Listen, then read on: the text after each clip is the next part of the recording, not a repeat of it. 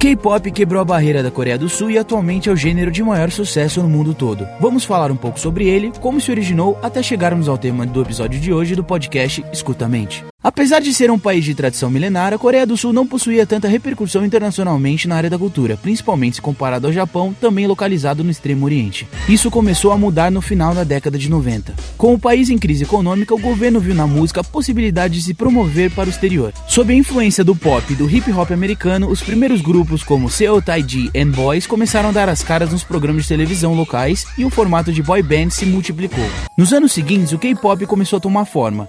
Com a chamada segunda geração, grupos como Super Junior e Girls' Generation transitavam por mais estilos diferentes. A estética de clipes coloridos e coreografias sincronizadas atingiu em cheio também o público ocidental. O auge até então da música sul-coreana veio em 2012 com Gangnam Style do cantor Psy. Foi o primeiro vídeo a bater um bilhão de visualizações no YouTube. Os números altos se tornaram uma das marcas do K-pop. O grupo BTS, grande símbolo do gênero, só em 2018 movimentou cerca de 3 bilhões e 600 milhões de dólares. Todo esse sucesso esconde o pesado processo de construção de imagens perfeitas dos artistas, que não podem se envolver em escândalos e têm que prezar por suas imagens perante a sociedade. Falhas nesse processo contribuem para o surgimento ou intensificação de questões de saúde mental, tanto para os ídolos quanto para os fãs. Casos de abuso psicológico e pressão intensa que acarretaram até em suicídio de alguns artistas levantam questionamentos sobre qual é o ponto entre o sucesso e a infelicidade. O K-pop, a perfeição inatingível, é o tema do episódio de hoje do podcast Escutamente. Nós não vemos, mas o caminho para entrar na indústria do K-pop é bem complicado. Mesmo passando pelo longo e concorrido processo de audições e assinando contrato com uma empresa, o artista tem um difícil caminho para percorrer. Dietas controladas, busca pelo corpo perfeito, cyberbullying e problemas psicológicos compõem uma enorme lista de dificuldades no ramo. Integrantes do grupo Crayon Pop, por exemplo, eram proibidas de comer lanches. Alguns membros do renomado BTS faziam dietas que resultavam em desnutrição, entre outros casos. Os próprios fãs, por vezes, acabam sendo os responsáveis pelo cyberbullying por seus comentários, assim afetando a saúde mental dos seus ídolos. Kyla, do grupo Pristin e Yona do Girl Generation, já receberam inúmeros comentários em suas postagens a respeito do seu peso. Os suicídios de astros como Jonghyun, Sully e Hara são grandes exemplos de como certos comentários de ódio, pressão da mídia e dos fãs acabam sobrecarregando a mente dos artistas, os fazendo tomar atitudes extremas. Para cada celebridade morta, cerca de 600 mil pessoas a imitam, disse o psicólogo Kyung Yun Chan, após ser questionado sobre o que achava de como a indústria coreana tratava seus artistas. 2019 foi um ano difícil para a indústria, pois muitos artistas coreanos se manifestaram na mídia sobre os extremos e recorrentes abusos e manipulações sofridas por suas empresas. O caso conhecido por Great Gatsby abriu as portas para inúmeras acusações. Em Sur, um clube chamado Burning Sun era ponto de prostituição, tráfico de drogas e corrupção policial. Ele foi fechado e todos seus funcionários, incluindo Lee Seung-hyun, mais conhecido como Seung Lee, do grupo Big Bang, ficaram sob investigação. Sean Lee promovia a divulgação do local por meio do seu status de celebridade para atrair atenção, público e investimento. O cantor também foi indiciado e acusado de ter feito parte de um grupo de mensagens que continham vídeos de crimes sexuais cometidos. Em abril de 2019, uma mulher testemunhou ter sido estuprada por cinco homens desse grupo. Após o caso ir para a mídia, Sean Lee postou em seu Instagram que estava cancelando seus shows e saindo da indústria. Muitos outros artistas envolvidos no caso também deixaram o meio.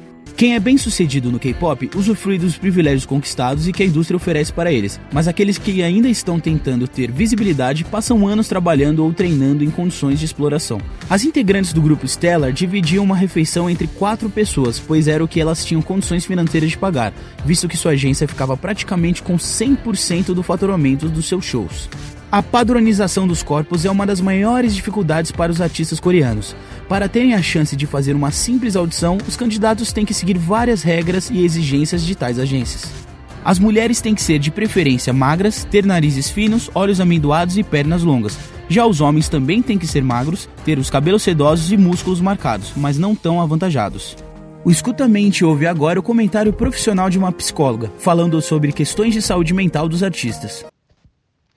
Olá, meu nome é Maria de Nazaré Mendes Peixoto, eu sou psicóloga integrativa, eu trabalho muito com psicanálise, com teta healing, barras de axis, trabalho com algumas terapias energéticas e também sou terapeuta floral. É muito importante o autoconhecimento para que o que vem de fora não nos atinja O que o outro pensa ou fala sobre a gente não necessariamente nos pertence. O importante é o artista ter o foco e a determinação do seu objetivo. Optar por uma vida reclusa pode gerar também algum resultado não esperado pelo artista, ou seja, não ser conhecido. Toda ação ela sempre vai ter uma reação.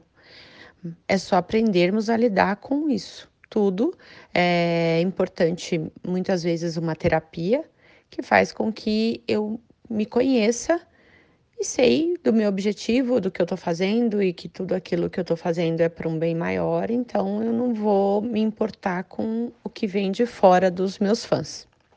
A gente já vai sempre escolher um ídolo com o nosso perfil, com o nosso estilo. Vamos escolher sempre alguém que ressoa com, com como a gente é. Então aquele ídolo apenas ele vai exemplificar no externo o que eu já tenho no interno, como se fosse um espelho. Eu não vejo como nocivo, porque o fã ele já tem características em comum com o ídolo, na verdade. Então, o que precisa ser trabalhado é a minha forma de ser e pensar. Não é exatamente o ídolo é que está fazendo com que eu seja e haja do jeito que eu estou agindo. Se expor na mídia, na vida ou no trabalho será sempre válido se a gente estiver sendo quem somos e fazendo o que gostamos de fazer.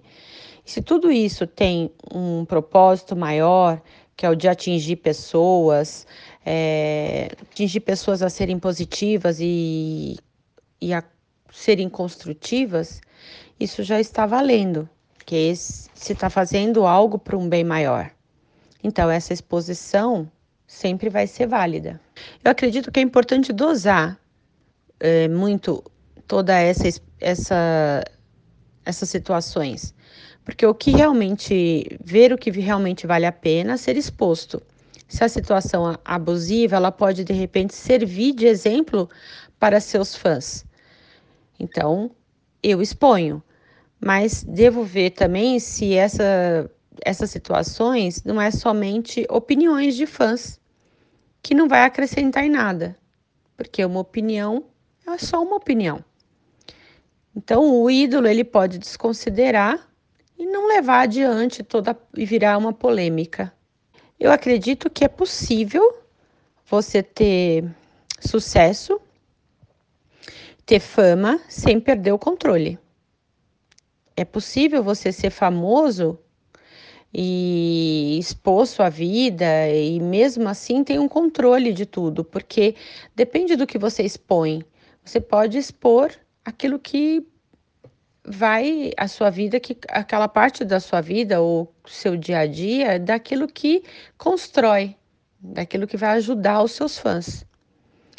É, e também acredito que tudo vale a pena quando está ligado à realização dos nossos sonhos, dos nossos propósitos. É simplesmente saber que toda ação tem uma reação, que vai ter uma consequência, mas que está valendo porque é aquilo que eu sempre sonhei para mim, para minha vida. E no nosso Escutamente Dica de hoje, vamos destacar músicas de K-pop que alertam sobre saúde mental. Suga, do BTS, tem um alter ego chamado August D. Com ele lançou uma faixa chamada The Last, onde fala abertamente sobre depressão e momentos difíceis de sua vida. Em certo trecho ele fala: Às vezes fico com medo de mim mesmo também. Me odiava graças à depressão que me dominou. O ídolo Kim Jong-hyun, que cometeu suicídio em 2017, meses antes lançou Let Me Out, praticamente uma carta de despedida. Um trecho da letra diz: Mesmo que seus olhos me envolvam friamente, eu já deixei meu corpo. Já Ugly, do grupo 2NE1, fala sobre o padrão de beleza do país e sobre o sentimento dele não ser atingido. O trecho, porque eu não posso ser perfeita, eu simplesmente coloco a culpa na minha aparência, destaca isso. Deve-se tomar cuidado com o uso da palavra ídolo. Um ídolo é colocado em um patamar de uma pessoa que não comete erros, é tratado como perfeito não só em cima dos palcos, mas em tudo que faz. As inúmeras regras que a indústria do K-pop aplica sobre seus astros também impacta para que a saúde mental dos envolvidos fique fragilizada. Como vimos, a busca pela perfeição nesse meio é prejudicial a todos e segue sendo inatingível.